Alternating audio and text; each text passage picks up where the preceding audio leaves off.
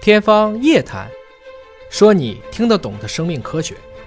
欢迎各位关注今天的《天方夜谭》，我是向飞，为您请到的是华大基因的 CEO 尹烨老师。尹烨老师好，向飞同学好，今天呢，我们有一份奖品要送给各位，是荣耀的蓝牙鼠标一台。那么，如果想拿到奖品的朋友，可以在我们的节目下方留言并转发，有机会抽取我们今天的荣耀蓝牙鼠标。今天我们关注中科院的科学家的一项科学实验，突破了性别的枷锁，首次实现了哺乳动物的孤雄生殖。嗯，就只有男的哎，双父亲来源啊，没有女的。对，啊，之前我们曾经说过，就说呃，日本有一个干细胞的研究专家，嗯曾经做过实验，嗯，有两只小公老鼠和两只小母老鼠彼此之间互相生孩子，嗯，用这个尾巴的这个表皮细胞来做啊。那么这个中科院做的呢，它又是有什么不一样的做法吗？其实你要明白，我们从人类去研究生物界，你就会觉得这是个很奇怪的现象。我们生出来大概在三四岁的时候，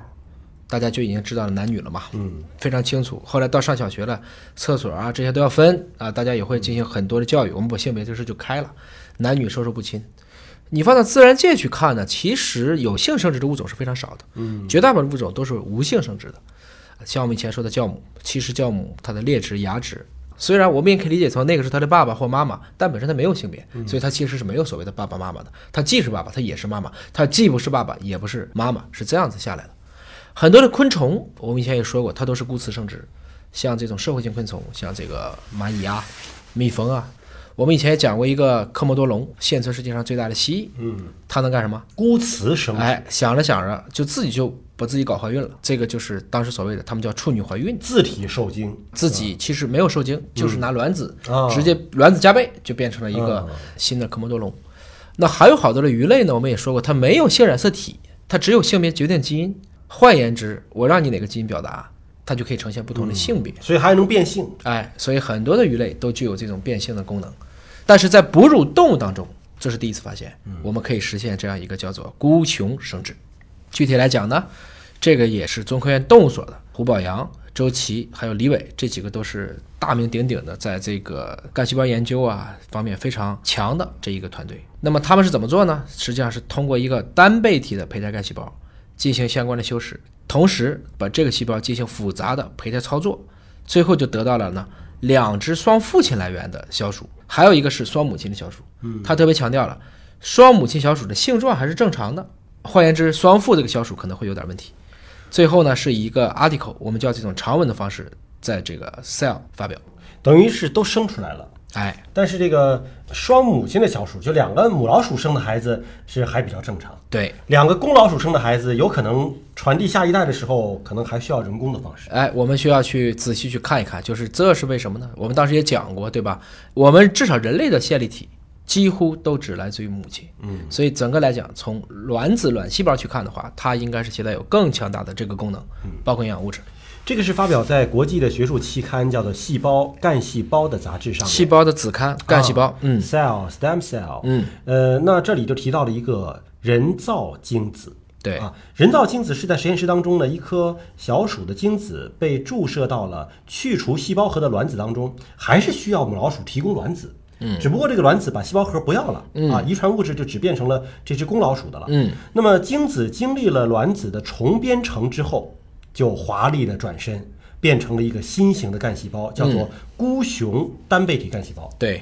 就是里边只有一半儿的染色体。它是一个卵子，但是这个卵子里面的细胞核呢，是来自于一个父亲，对就这么理解，嗯，对，那么这个孤雄单倍体干细胞呢，既保持了胚胎干细胞的多功能性和分化的潜能，同时呢，它又只具有一套的染色体，你还可以跟别的精子结合因为。它是卵子嘛，就对是单位体，嗯，对，那么科学家用这种方式，就让它重新完成一次精卵受精，就可以来繁育后代了。对，但是你从道理上讲，他们生的孩子就应该是正常的呀那就是说你可以想象啊，嗯，我们人类性染色体是什么呀？ ，X Y 一个女性呢， X X，所以双 X 是女性对吗？对，双 Y 呢？双 Y 没有过。哎，这里说的就是不就是双 Y 吗？哦，它的两套染色体都是来自于父亲的。假如说他给的是个 Y，嗯，而另外一个精子也是一个 Y，这可能就会出现这样的问题。哦，当然，父亲也可能给 X，嗯我们就说至少会多出一个可能。至少在我们现存的项目当中，双 Y 我们有时候管它叫超男，嗯它绝大部分是有问题的啊，但是双 X 没问题的。所以这么分析啊，如果是母老鼠跟母老鼠生孩子，只能生出母老鼠；对如果是两公个老 X 鼠和公老鼠生孩子，只能生出公老鼠或者是不正常的老鼠。这个反正从整个这个角度来讲的话，我们会明白，就是卵子，嗯，其实是在这个胚胎早期是最重要的，嗯，因为拿两个精子直接生，线粒体就没有，对，它也不可能结合，所以还是要借助一个我们说这个卵母细鸡胞，这对就是这个卵细胞，因为科学家们就是不死心呐、除了做了个孤雄生殖之外，还做了一个孤雌生殖。对就真把两只母老鼠整到一块儿，然后这个让让它们的这个其中一个卵细胞冒充精子啊，跟另外一个卵细胞来结合，最后真生下来了。没错这不就跟这个《西游记》里的女儿国一样了吗？嗯，对吧？女女，然后就夸夸怀孕生孩子，而且生的也必须只能是女的。所以你说《西游记》这个是符合生物遗传学规律的呀，他们生不出男的，对吧？你从这个遗传上来讲，对，所以呢，就是说你重新回到这个实验去看，刚才呢，大家虽然已经做出来这个所谓的来自于一个单负的这一个卵子，但实际上这个单倍体干细胞能不能让它的性别我也发生逆转，嗯，这个就要从变成了。实际上呢，我要让你从孤雄的这个单倍体，最后变成一个孤雌的单倍体，嗯，这个过程中就比较复杂了，那就必须去区分精子和卵子了。而且你要把它的性染色体改变了，哎，它这个里面呢，就是借助了很多干细胞刚才说的重编程的操作技术，实际上是把它里面的一些我们称之为叫做印记基因，把它给进行逆转了。这个里面呢，它是用了这个基因编辑技术，直接改变了小鼠孤雌单倍体干细胞当中的一个 H 9一个 IG 的两段重要的印记基因，从而使它变成了精子。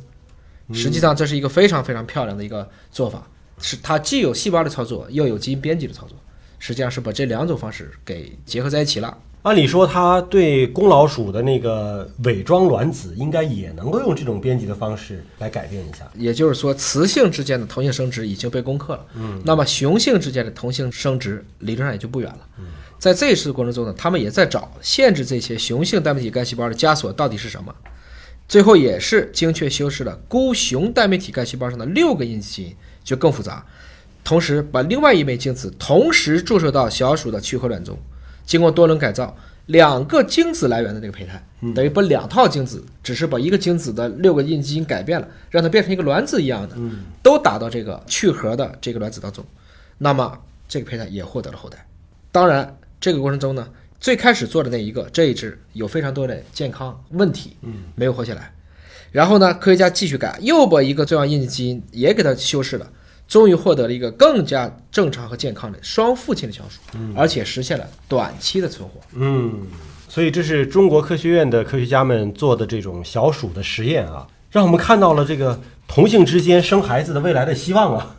以后就想跟谁生就跟谁生吧。那你说开始说这两只雄老鼠生的孩子有点不正常啊，后来这个实验怎么又成功了呢？是做了哪些改进吗？啊，这个问题问得好，这个问题很专业啊。看这个文章里他说的是，实际上呢，他是把开始说的一个是孤雄干细胞改六个印记基因和另外一个精子同时注到一个没有核的卵细胞当中去，这个时候它就是个二倍体了，对吗？它就是个胚胎干细胞，